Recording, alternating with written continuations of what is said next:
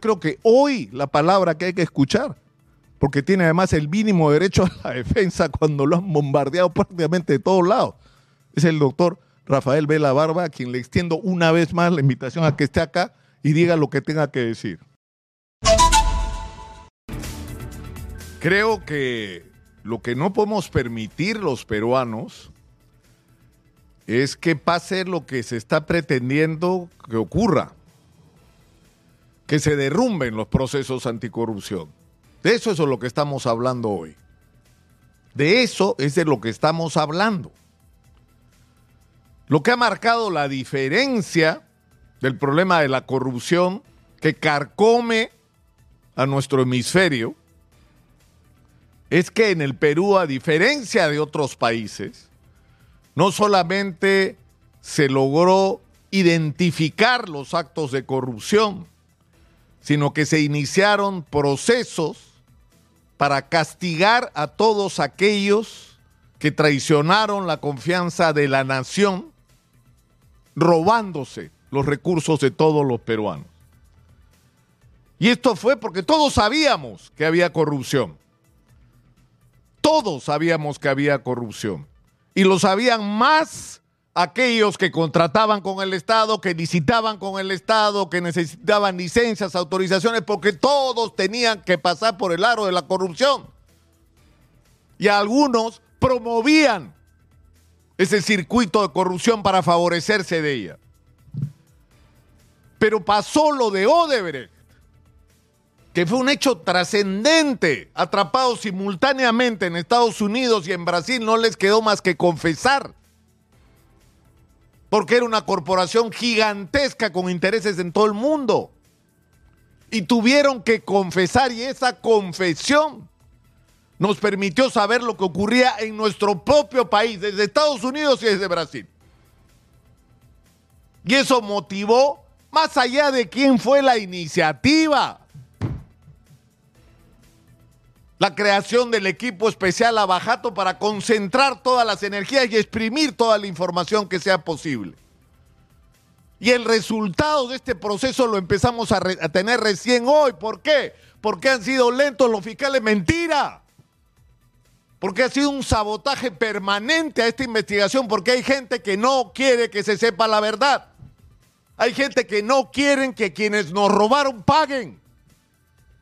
Y hay una corte de abogados, opinólogos, periodistas, políticos, parlamentarios, donde además todos están juntos, porque ahí se acaban las diferencias ideológicas.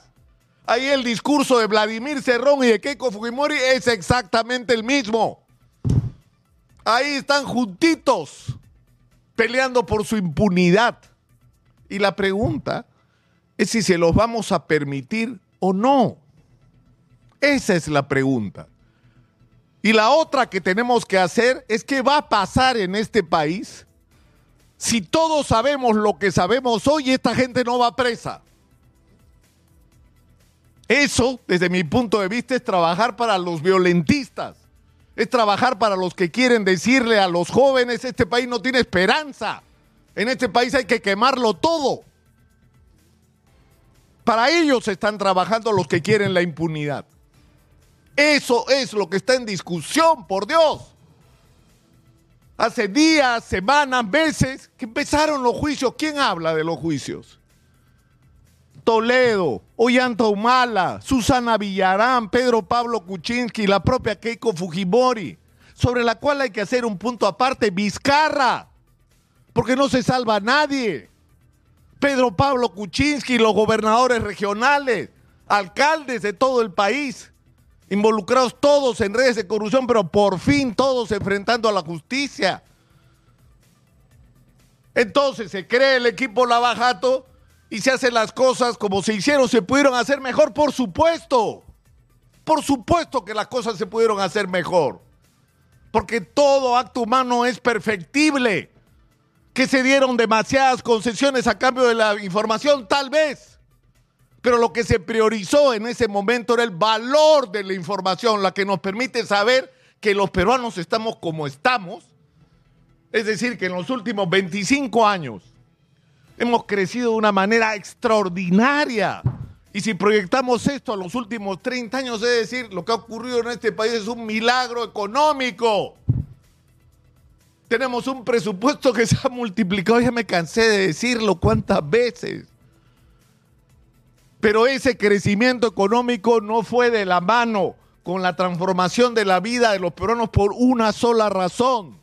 Porque quienes tenían en sus manos el gobierno no estaban pensando en transformarle la vida a la gente, sino la suya propia porque fueron gobiernos caracterizados por la corrupción, donde las obras no se hacían en función del interés de la sociedad, sino de cuánto se podía cobrar de comisión ilegal. Y hubo una concertación miserable no solo entre los brasileños, con el señor Graña y Montero, con el Club de la Construcción. Graña y Montero no se apellida, perdón. ¿Qué tiene la culpa la familia Montero de las barbaridades de los hermanos Graña? Perdón por eso. Pero a lo que voy es que pese a todos los defectos con los que se manejó este tema, lo importante han sido los resultados. Tenemos información suficiente para mandar a la cárcel por el resto de sus vidas a esta gente que lo merece. Y es cierto, hay que hacer un caso aparte con Keiko Fujimori. Keiko Fujimori no gobernó, eso es verdad, y eso hace una diferencia. Y Keiko Fujimori, ¿qué fue lo que hizo? Según la fiscalía, recibió casi o más de 18 o 19 millones de dólares. La cifra la ha dado ahora Manuel Rosas en la mañana, 69 y tantos millones de soles, que fueron entregados sin declarar que se estaba entregando ese dinero, en efectivo, con mecanismos similares, o sea, por fuera del sistema bancario, en el caso de Odebrecht, está extraídos directamente de una caja destinada al pago de comisiones ilegales, que era dinero que a su vez era retirado de los fondos de Odebrecht con maniobras para guardarlos en una cuenta destinada a pagar comisiones ilegales, es decir, a corromper. Y utilizó ese dinero parte en la campaña, sí, usando mecanismos perversos de falsificación de información, de inventar aportantes que nunca habían aportado o eventos que nunca habían ocurrido o que ni de lejos habían recaudado los fondos que se declaraban. La teoría de la fiscalía es que esto configura el delito de lavado de activos porque por supuesto y otra vez todos juntitos se pusieron el parche diciendo que recibir fondos en esa época todavía no era delito, recién ahora es delito. ¿No? cuando sabemos cómo funciona el mecanismo de la corrupción, aportabas y aportas plata a la campaña para comprar la voluntad del político, no porque te gusta, te simpatiza, tu ciudad, porque además hay algunos que no tienen discriminación ni ideológica, meten billete en todos, es como que le apuestan a, a todos los caballos que puedan ganar. ¿Para qué? Para después conseguir el favor, los contratos, las licitaciones, la legislación a favor de sus intereses. Es decir, eso es lo que hemos tenido al frente. Y en el caso de Keiko, es cierto, yo creo, yo creo que es absolutamente desproporcionado el que en este momento el caso Keiko sea más importante que el caso Toledo, que el caso Yantumala, que el caso Pedro Pablo Cuchique, que el caso Vizcarra. Por Dios, ella no gobernó. Que merece sanción porque lo que hizo, es decir, y yo no entiendo a los militantes de Fuerza Popular. Si yo fuera militante de un partido y la jefa del partido ha recibido 69 millones de soles que no han entrado en la mayor parte del partido, no nos dan ninguna explicación. Es decir, no merecen una explicación de qué es lo que se ha hecho con ese dinero, pero lo que hacen es cerrar filas. ¿Qué es lo que hacen además todos los partidos con sus dirigentes? Se convierten en sus guardaespaldas políticos. Entonces, es cierto, José Domingo Pérez tiene un sesgo político antifumorista, pero es obvio, ¿no? Yo creo que es obvio, el expediente es el más grande de todo, es gigantesco, miles de miles de miles, decenas de miles de páginas. Y es muy simple, la señora recibió dinero, hizo movidas con ese dinero, eso podría configurar el delito por un lado de lavado de activos y por el otro de concertación, lo cual podría llevar a organización criminal. Dice, listo, presenta la acusación y la justicia decidirá si la sentencia o no y se acabó. Pero yo creo sinceramente que toda esta información, además el, sesgo, a mí me resulta vergonzoso.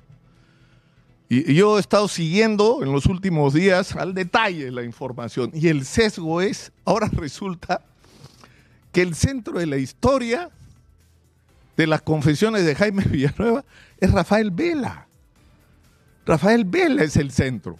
¿Por qué? Porque se quieren chifar pues a Rafael Vela. ¿Por qué tanta desesperación porque Rafael Vela no está ahí? Cuando el propio Jaime Villanueva ha dicho en una declaración de la que nadie habla, que tiene cuatro páginas en donde dice hubo una concertación, pues Patricia Benavides, Miguel Ángel Girao, Javier Jaime Villanueva Barreto, que es este famoso filósofo, Juan Antonio Fernández Gerí, el señor de control interno del Poder Judicial, Hernán Jesús Garrido Leca, ¿no? Y el abogado José Luis Aullón Dalorto, que conspiraron para suspender al fiscal superior Rafael Vela Barba con la finalidad de que ya no sea coordinador del equipo especial Lavajato y la Fiscalía Especializada en Lavado de Activos. Y en cuatro páginas, Jaime Villanueva da detalles de cómo se produjo esa conspiración para sacar este fiscal. ¿Por qué? Porque estaba afectando los intereses de gente que quería quedar impune. ¿Quién habla de esto? ¿Qué está esta es una declaración anterior a estas últimas, según las cuales Vela se reunió con, con Cerrón, que es lo que están diciendo. No se reunió con. Él, él deberá dar explicaciones. Yo le he pedido insistentemente estos días a Rafael Vela que salga, que hable. Él dice, tengo que esperar la declaración. No, doctor Vela, no.